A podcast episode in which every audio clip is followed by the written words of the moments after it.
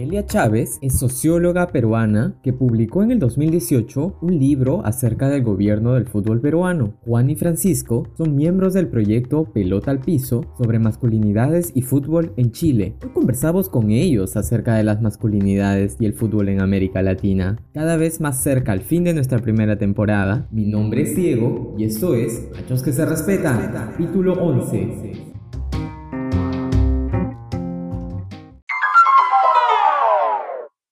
Hola Francisco, hola Juan, hola Noelia. Muchas gracias por estar hoy día en Machos que se respetan. Este es un podcast que como muchos saben es un podcast sobre masculinidades en América Latina. Hace mucho tiempo yo tenía ganas de conversar con personas que trabajan sobre el tema del deporte, sobre el tema de la igualdad de género y sobre el fútbol, porque en particular es un deporte que a mí me ha gustado desde muy niño y que creo que nos permite analizar y demostrar y reflexionar un poco cómo funcionan nuestras sociedades. En este caso, Juan, Francisco nos acompañan desde Chile y Noelia y bueno, yo somos de Perú. Un poco podríamos conversar sobre cómo el fútbol se desarrolla en nuestros países y cómo en el fútbol también se reproducen violencias, estereotipos. Quería comenzar esta conversación haciendo una primera pregunta general, ¿no? ¿Hasta qué punto el fútbol es importante en la vida de los hombres en América Latina y también en la sociedad? Sociedades latinoamericanas. Eh, sí, claro, muchas gracias, Diego. Bueno, el, el fútbol en realidad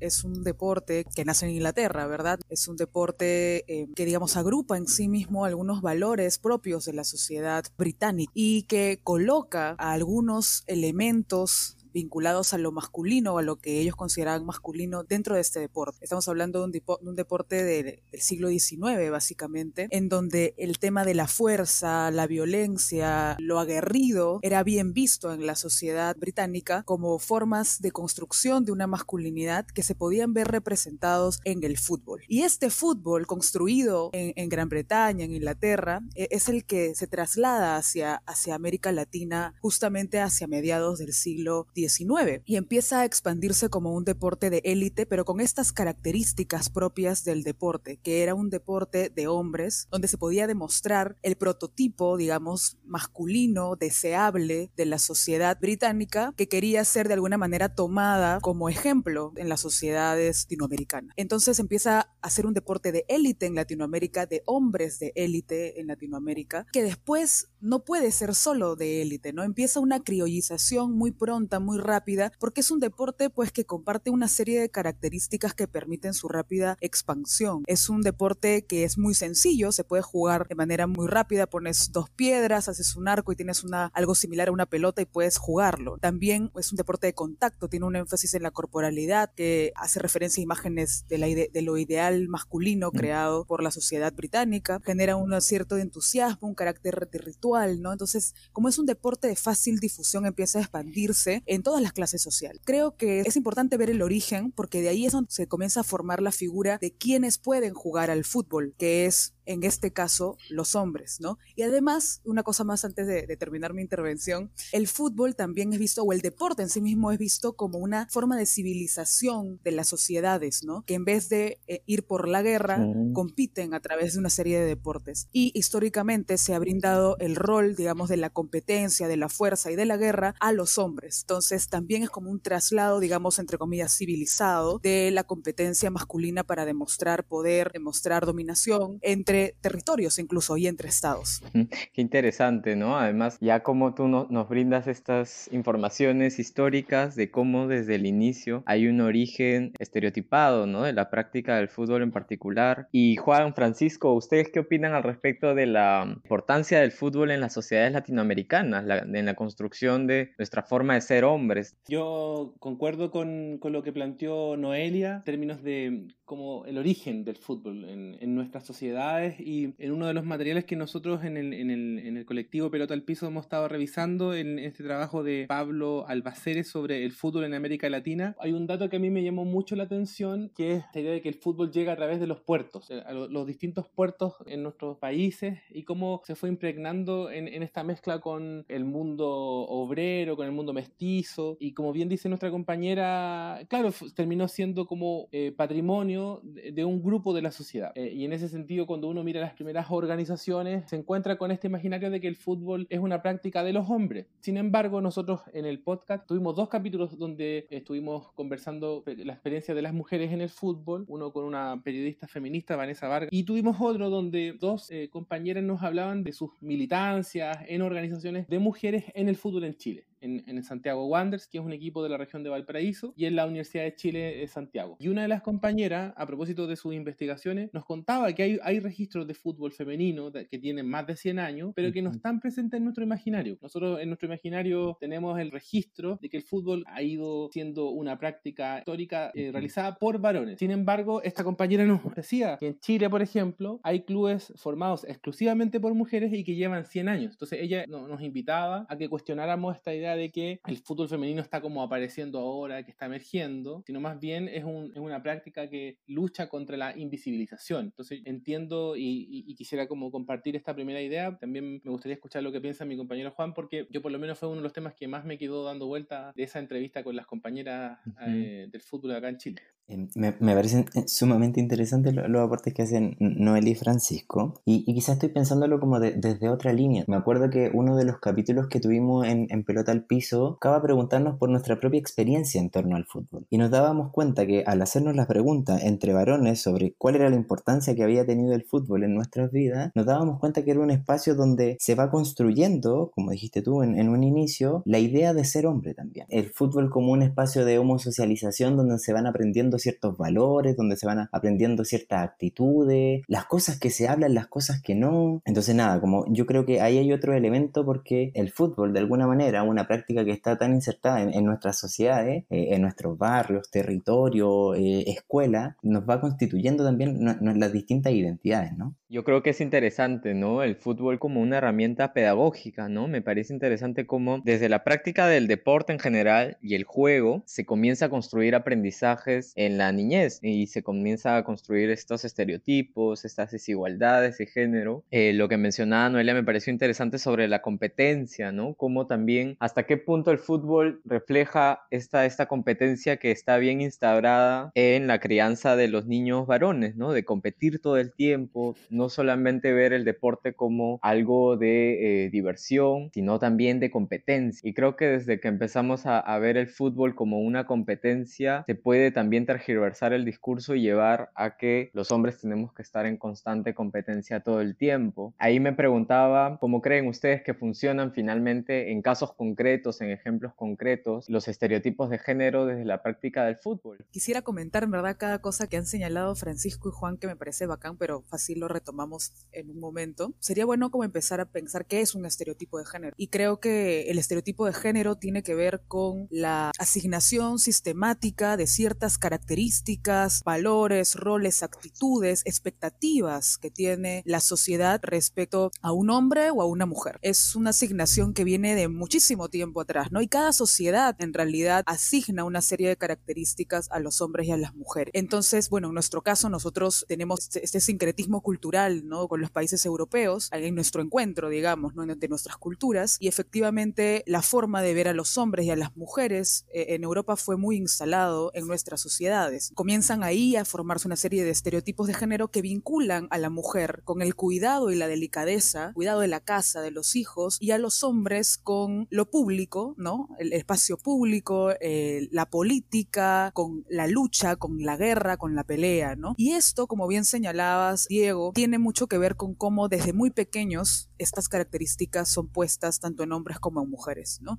Desde el momento en el que naces y te ponen una ropa de color azul a los hombres y rosado a las mujeres y comienzan a darte unos juguetes a los hombres y unos juguetes a las mujeres, carros, por ejemplo, o robots o muñecos de lucha a los hombres, y a las niñas les dan bebés, les dan muñecas que tienen que cuidar, les dan cocinas porque hay que cocinar, ya estás dividiendo quiénes van a ir a mostrarse en el espacio público y quiénes van a ser las personas que gestionan el lado del cuidado y la privacidad. Y creo que eso pues empieza a calar en nuestra mente desde que somos muy pequeños. Y así también ocurre con la asignación de qué actividades deportivas, por ejemplo, unos pueden hacer que otros. Es bien interesante como el fútbol, por ejemplo, que es un deporte de contacto y de pelea y de roce, ¿verdad? Nos ha intentado colocar en los hombres, mientras que algunos otros deportes como el vóley, que es un deporte que tiene una net que no es de contacto, ha sido muchas veces asignado hacia las mujeres. Y esto lo vamos aprendiendo desde que somos muy, muy pequeños, ¿no? Entonces, las mujeres que nos gusta jugar al fútbol, porque a mí me gusta jugar al fútbol, si nacemos en ambientes que continúan con esta idea muy fija de los roles de género, terminamos no pudiendo entrenar o no pudiendo jugar las cosas que queremos jugar. Y si una niña desde muy pequeña coge una pelota y patea la pelota, puede desarrollar muchas habilidades muy similares a las que desarrolla un niño. El problema es que muchas niñas tienen que jugar al, al fútbol cuando ya son adolescentes y están diferenciándose en sus gustos y no desde que tienes dos o tres años como los chicos. Entonces obviamente va a haber un desarrollo distinto de la técnica, ¿no? Esa idea me parecía sumamente importante.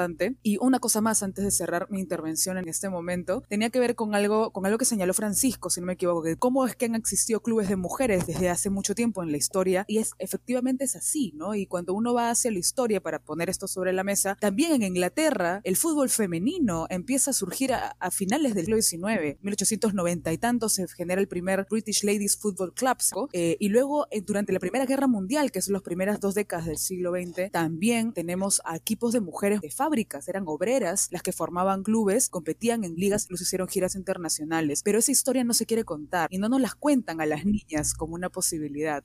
Ahí quería agregar, es cierto eso que dices, Noel, y además poco se sabe que la Federación Inglesa prohibió, ¿no? Justamente frente a este auge de, de, las jugadoras mujeres en Inglaterra, en 1921 es la Federación Inglesa de Fútbol decide prohibir y el fútbol femenino recién está reconocido por la FIFA desde 1980 y la primera Copa Mundial desde el 1991. A pesar de que las mujeres empezaron tres décadas aproximadamente después de creado el fútbol a practicarlo, el reconocimiento de la práctica mujeres en todo el fútbol se da hace menos de medio siglo, ¿no? Interesante traer también esos datos para ver qué nos dicen sobre las diferencias de género dentro del mismo deporte. ¿Ustedes cómo lo ven, Juan eh, Francisco? Sí, yo creo que, eh, bueno, no, Noelia lo explicó muy bien y yo creo que es muy interesante pensar en el fútbol como una práctica social, como una práctica que eh, la, la, sociedad, las personas, las instituciones desarrollan y en ese sentido no, no es una esencia su práctica, no, no, no, es algo que esté dado, hay que construirlo. Yo pienso en el fútbol como una herramienta y uno puede, esa herramienta la puede ocupar bien o la, o la puede ocupar mal, la puede ocupar para transformar una situación. Yo cuando miro mi propia experiencia de fútbol, de, tener un entrenamiento permanente, una disposición espacial, por ejemplo, a mí de pequeño me dejaban en la villa en la que yo vivía, me dejaban salir a jugar a la pelota con otros eh, amigos, varones. Noelia lo explicó, me, me gustó esa idea de que tuve desde pequeño un entrenamiento, tuve muchas más horas, tuve contacto con el balón, me enseñaron a pegarle, y más allá de, de, mis habilidades para haberme convertido en un futbolista profesional, cosa que no ocurrió, pero sí tuve como la cultura del fútbol, la, la aprendí desde pequeño. Y yo creo que eso es importante reconocerlo porque, por ejemplo, en Chile que se han realizado mundiales de fútbol femenino, juvenil, aparece muy, muy fuertemente la crítica de que las mujeres no lo saben jugar, de que no tienen técnica, de que son malas, de que sus partidos terminan por muchas goleadas. Cuando uno va como a, a estos datos más específicos, se da cuenta también que hay un imaginario masculino hegemónico que ha tomado el fútbol y que lo ha construido para sí. El, el fútbol en ese sentido está dominado por, por, por, las lógicas del mercado. No siempre ha sido así, como el fútbol también ha sido cooptado por el capitalismo y lo, lo ha devuelto como un objeto de consumo. Para cerrar una idea que tengo dando vuelta, el fútbol como un entrenamiento en el poder, como el fútbol como un entrenamiento en la competencia. Ayer una amiga me comentaba, antes de la pandemia, que a su hijo pequeño de, de siete años lo sacó de una escuela de fútbol, básicamente porque estaba aburrida de ir los fines de semana a escuchar a los padres, padres varones, pelear contra sus hijos, contra otros padres, contra los técnicos, contra los árbitros, contra ir a pelear básicamente, a discutir, porque en esto de que alentaban a sus hijos para que se convirtieran en unos hombres de verdad, en, en unos buenos a, a, través del fútbol. Entonces ella me dijo que no quería eso para su hijo. Entonces yo creo que ahí hay un ejemplo súper concreto de cómo opera un tipo de masculinidad vinculado a, una práctica del deporte. Sí, yo, yo quiero citar a, a, nuestro compañero Hernández de Pelota al Piso, que, siempre tiene una idea que, que, a mí me hace mucho sentido, y esta idea de cómo en el fútbol se construye un relato único. Un relato único donde todo lo que sale de ese relato, de lo posible, de lo permitido, genera ruido y tiene que ser excluido, tiene que ser ridiculizado, humillado, inferiorizado. Entonces creo que eso también permite entender cómo de alguna manera todas esas otras identidades u otras formas de ser no tienen espacio muchas veces en el fútbol. Y creo que también es importante en eso, cuando uno mira la historia, que es lo que ustedes también han ido compartiendo, de cómo existen fisuras, eso sí, fisuras en este fútbol empresa patriarcal, que es como nos no, ha gustado también llamarlo, que se alejan a eso, ¿sí? Porque también han existido experiencias del fútbol, experiencias donde sindicatos, clubes sociales, territorios, compañeras, incluso como, o sea, clubes de fútbol de, de otras identidades, ¿sí? Nos comentaban en, un programa un, un, club de fútbol que se había creado de, de personas trans, que también estaba haciendo esa disputa. Entonces también creo que es interesante mirar cómo esas fisuras han existido también a lo largo de la historia, ¿no?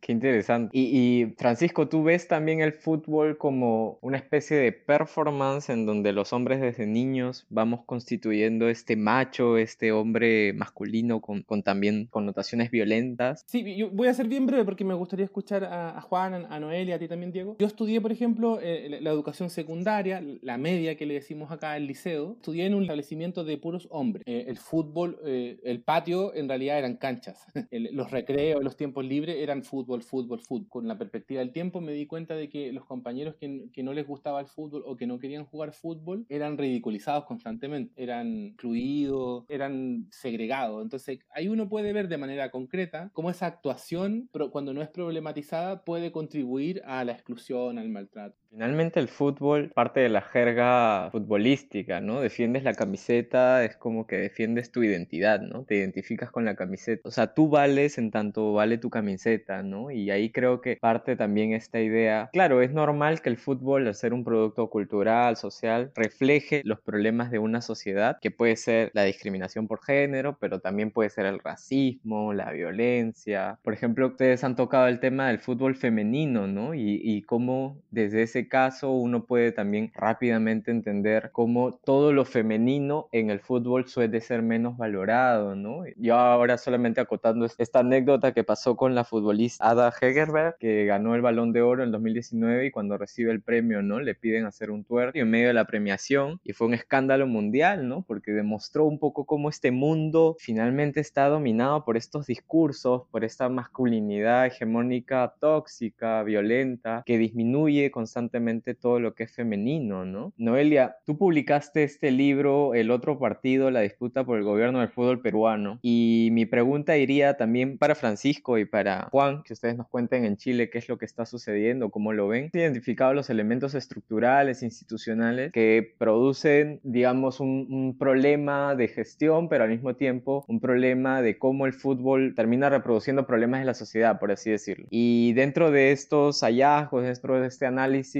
ustedes pudieron abordar también el tema de desigualdades de género, discriminación por género. Bueno, el, en verdad el, el, libro que escribimos no tocaba el fútbol femenino, tocaba más o menos cómo se había desarrollado el gobierno del fútbol peruano a lo largo del tiempo, desde inicios del siglo XX, cómo se había organizado, cómo se viene organizando hasta el momento. Pero creo que hay un símil muy importante que se puede hacer respecto a los temas de género, porque lo que encontramos en esta investigación es que eh, el, el gobierno del fútbol peruano siempre ha se ha teñido de patrimonialismo, de el señor hombre, el caballero de billetera gorda, tiene la plata y que mueve a su club. No es el entrenador que tiene una concepción técnica del juego, sino es, se mueve alrededor de quién es el hombre con dinero que pone el dinero para que el club pueda salir adelante y el equipo pueda salir, el que pone la las camisetas, el que pone las medias, el que viste al equipo. Y esa es una forma muy informal, es una manera informal, digamos, de gestionar el fútbol en el país, que es una competencia entre los que tienen dinero y estos, estos personajes son hombres. Y esto ha sucedido a lo largo de todo el siglo XX en el Perú y en el del siglo XX, digamos en 1900, 1990, por ahí la última década, encontramos que este patrimonialismo se mezcla con el clientelismo, que ya tiene que ver con una forma más de negocio. Eh, entonces, e, es estas prácticas masculinas, además de formas de medirse en masculinidades de quiénes son los que tienen más o menos poder y pueden sacar un club adelante, las que habían moldeado nuestro fútbol del siglo XX y que además eso hacía que tengamos mucha fluctuación respecto a nuestra forma formas de jugar, porque quienes determinaban decidiendo quiénes juegan y quiénes no en un equipo, no era un equipo técnico, sino eran los señores de billetera gorda. Entonces creo que es, es bien interesante que dentro de este mundo no hay mujeres. En el Perú al menos no hay mujeres en el relato oficial que implica el desarrollo del fútbol en el país. Y creo que esto es una suerte para ir a, a un tema de problemas sociales que se reproducen en el fútbol. Es un tipo de violencia, ¿no? Es una violencia simbólica de alguna manera. Es una, una violencia simbólica en el sentido de que quien tiene la autoridad, quien puede hablar sobre algo, es un hombre que tiene plata además, ¿no? Que tiene dinero y no va hacia, el, hacia un desarrollo más profesional. ¿no? Entonces,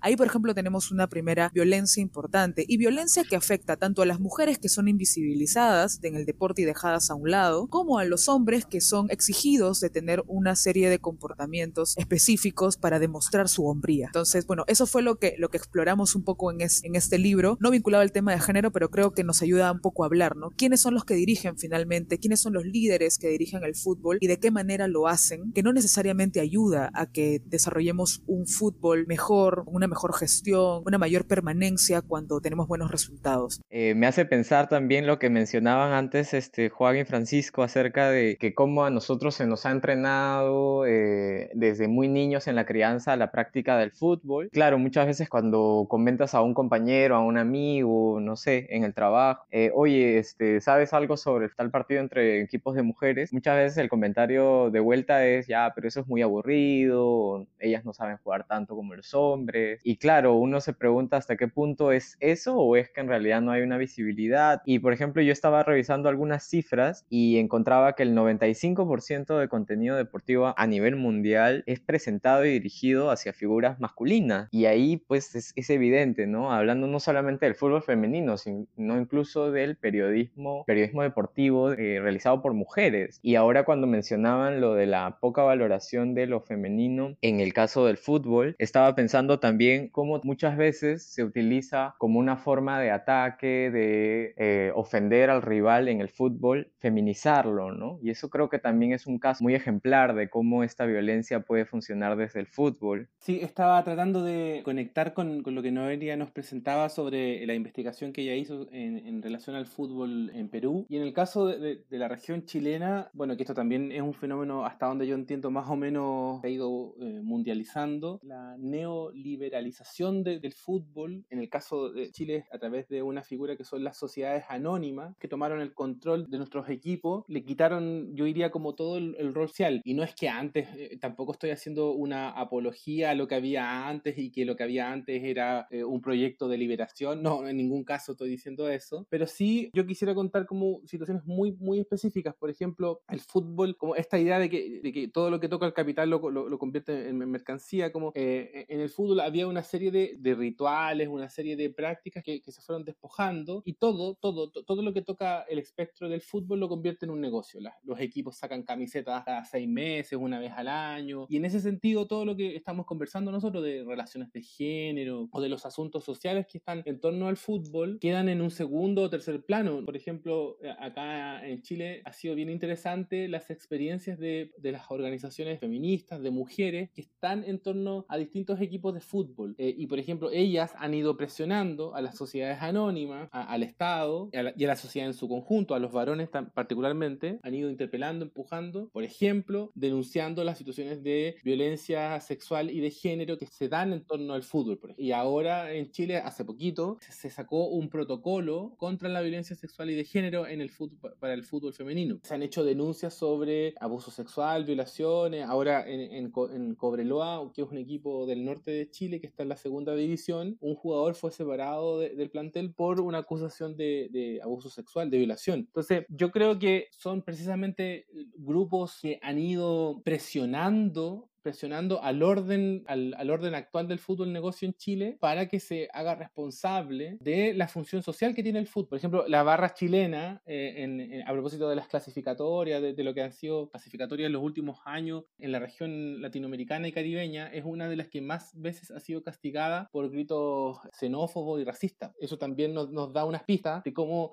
de los problemas y de, la, de los imaginarios que andan dando vueltas en nuestra sociedad. Qué interesante que puedan también mencionar algunos ejemplos de cómo cómo en el mismo fútbol se puede revertir un poco estas prácticas, ¿no? Y pensaba que poco sabemos, por ejemplo, de denuncias de casos de eh, discriminación frente a homosexualidad en el fútbol, ¿no? Es, creo, es, es un gran tabú el tema de la homosexualidad dentro de los futbolistas hombres. A mí lo que me gustaría agregar, que, creo que, está muy interesante la conversación, bueno, el fútbol como práctica social también incorpora dentro de, su práctica, dentro de su ejercicio, los, los distintos sistemas de dominio de nuestra sociedad. Entonces aparece también el racismo en el fútbol, eh, aparece el machismo. Creo que también es importante hablar de, cómo aparece el adultocentrismo en esta práctica, ¿no? Eso lo, retrata súper bien las distintas redes de explotación sexual infantil que se han ido descubriendo en, los últimos años y todos los negocios que existen asociados también como a, lo que de alguna manera para mí termina siendo explotación infantil. Tal vez para complementar lo que estaban señalando, y esto específicamente que tú estás señalando, también encontré un dato en donde se señalaba que, que en Inglaterra cuando empieza y cuando se sigue expandiendo el fútbol en realidad, los jugadores que no correspondían al ideal masculino de la agresividad,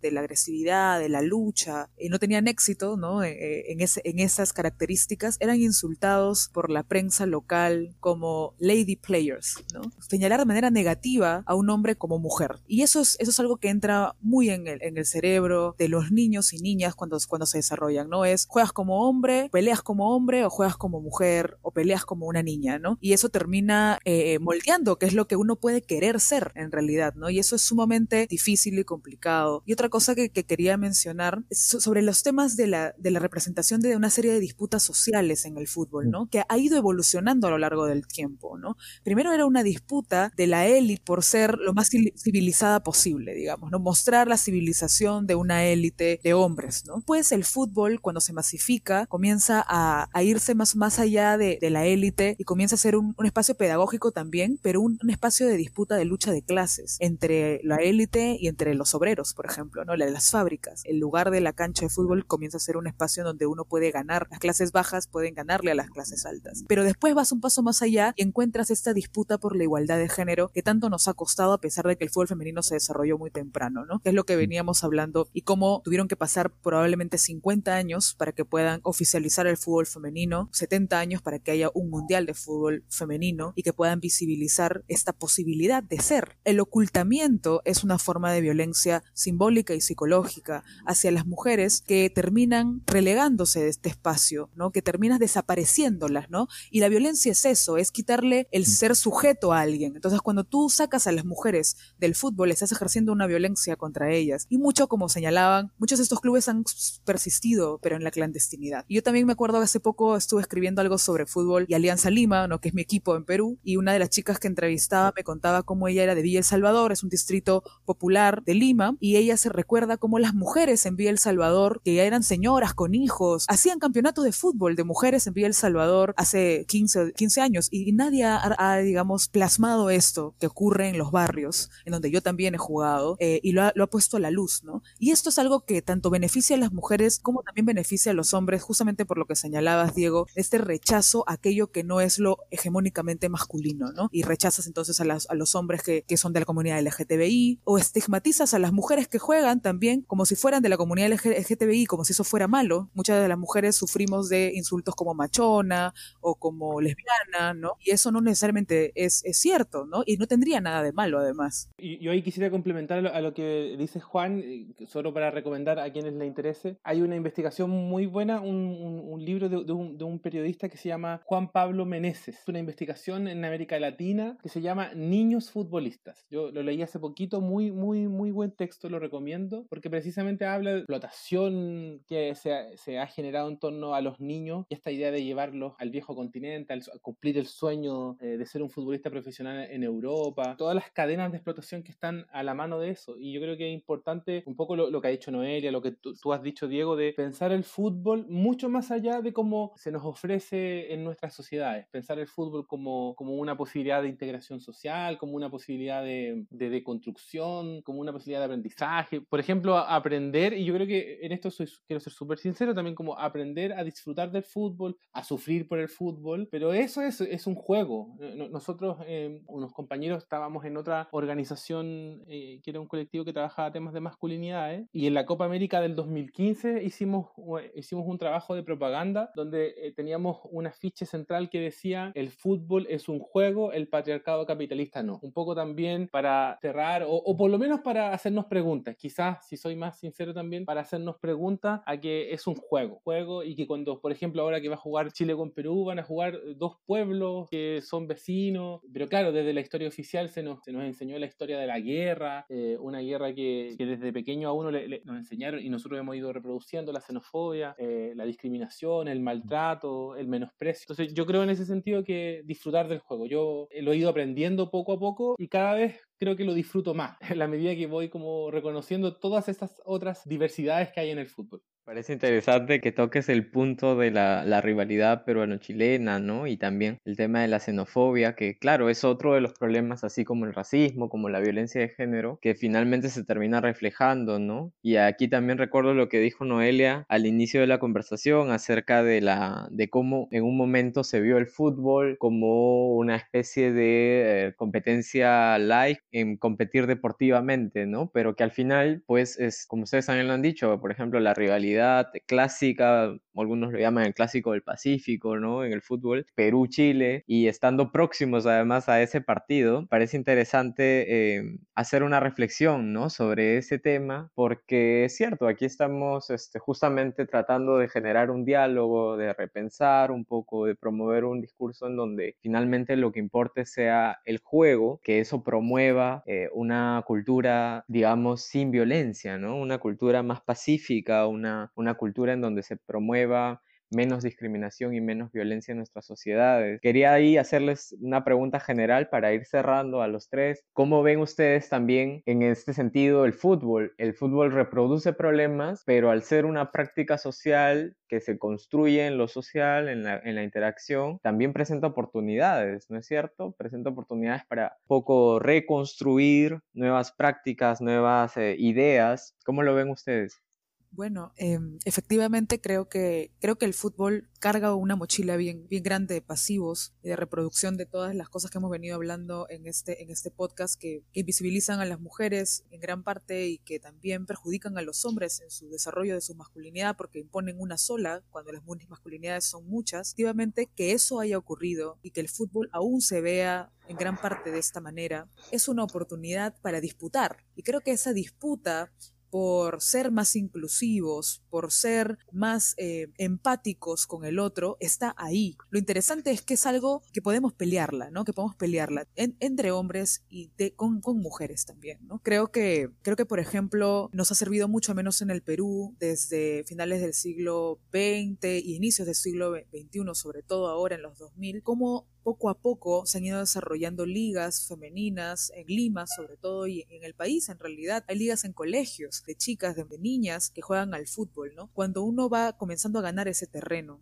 discursivamente puede generar muchas oportunidades de desarrollo de las mujeres y de poder cuestionar en, los hombres su manera de, ser. Yo, yo creo, y quiero creerlo así, yo era una niña que jugaba fútbol este, desde que era muy pequeña. Yo, yo mis primeros recuerdos es, jugando al fútbol en mi barrio, en mi casa, en la pista, con mis amigos. El que yo haya sido mujer y haya jugado con mis amigos, mis primos, mis vecinos, ha también hecho que ellos vean al fútbol de una manera distinta, porque tuvieron a una mujer jugando con ellos. Y eso cambia mucho la, la percepción. Y también quería decir algo algo, último, y es algo que ha pasado en Perú hace, hace, muy, hace muy poquito, ha sido la primera vez e, en nuestra historia, al parecer, que solo un equipo de mujeres ha narrado un partido de fútbol. Y ya está narrándolo, digamos, varias, varias veces ya han, ya han narrado partidos de fútbol. No en el canal más importante, pero sí en DirecTV Sport. Les han dado un espacio para que ellas puedan narrar. ¿Y cuán importante es la voz? Yo creo que esa es una disputa, que es tal vez la última disputa, ¿no? Nos han permitido jugar, ok, hemos jugado desde hace mucho tiempo. Nos han permitido ser entrenadores, nos han permitido ser árbitros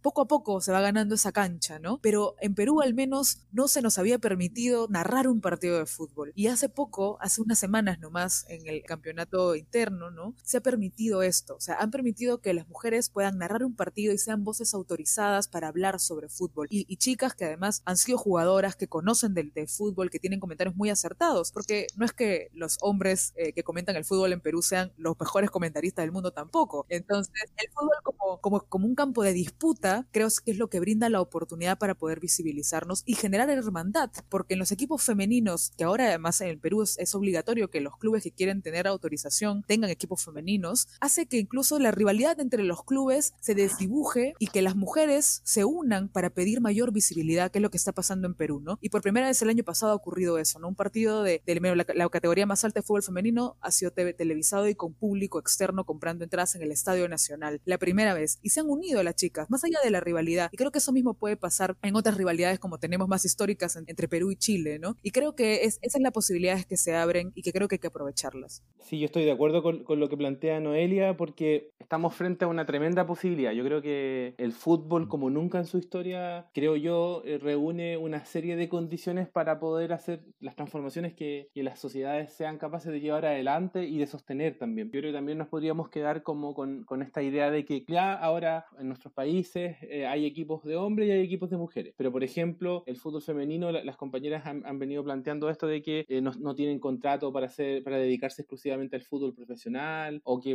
o que juegan en muy malas condiciones. Yo creo también que uno, como si se dice hincha, no sé, pues de, de, algún equipo en particular, también tiene que hacer presión para que eh, esas mejoras lleguen al fútbol femenino, al fútbol juvenil y también ir involucrándonos, ir dándole visibilidad, eh, incorporando también lo que pasa al fútbol, como bien lo decía Noelia, el fútbol como eh, en otras instancias sociales, en, en nuestros barrios, en nuestros territorios, en las escuelas, en los trabajos, porque yo creo que sin duda el fútbol en Latinoamérica en el Caribe, en el mundo, es muy sencillo, tiene mucha adhesión y yo creo que lo importante es que las personas que sientan ganas, tengan algún deseo de jugarlo, lo puedan jugar y se diviertan.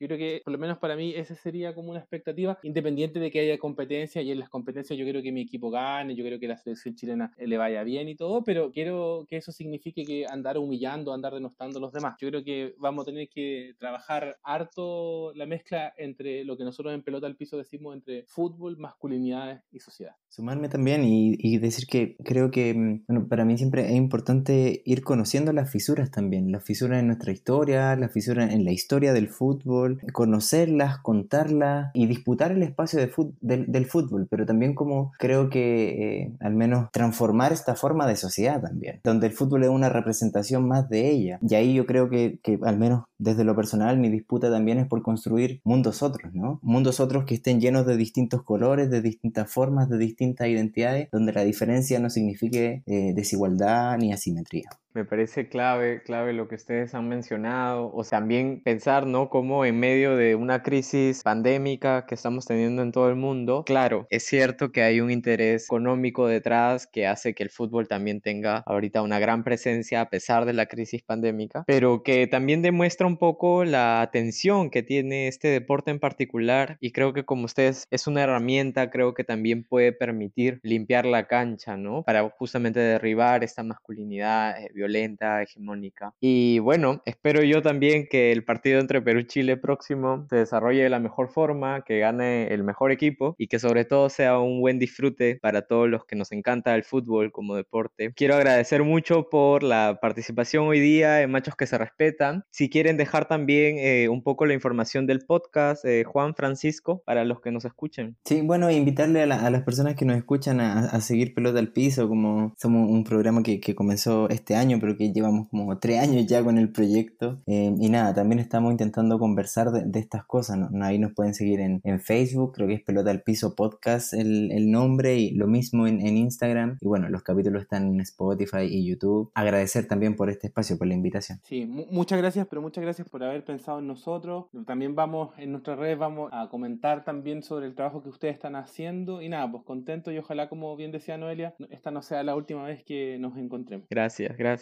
Y en el caso de Noelia, eh, no sé si también quieres hacer la invitación de texto que tú has publicado junto a otros investigadores. Sí, muchas gracias. Primero, Diego, agradecerte por la invitación y por estar con Francisco y Juan, que creo que han tenido opiniones que me parecen interesantísimas y que ojalá podamos seguir profundizando. Bueno, el libro nosotros lo tenemos en el Fondo Editorial de la Pontificia Universidad Católica del Perú y se llama Fuera de Juego, las disputas por el gobierno del fútbol peruano, si es que lo quieren revisar. Y bueno, también decirles que me pueden encontrar en Twitter como arroba noes91 porque ahí también suelo comentar cosas de fútbol y también de otros temas más, más vinculados a la política y la sociedad de Perú. Así es que nada, eso. Muchísimas gracias nuevamente por la invitación, Diego. Muchas gracias, muchas gracias Noelia, Juan, muchas gracias Francisco por estar hoy día acompañándonos. Espero que esto sea el inicio de una articulación y espero que próximamente podamos seguir colaborando entre nosotros. Espero que este capítulo les haya gustado y que puedan compartirlo. Así seremos más en esta comunidad virtual. Nos encontrarán siempre como podcast Machos que se respetan en Spotify, Instagram y Facebook. Hasta el próximo capítulo.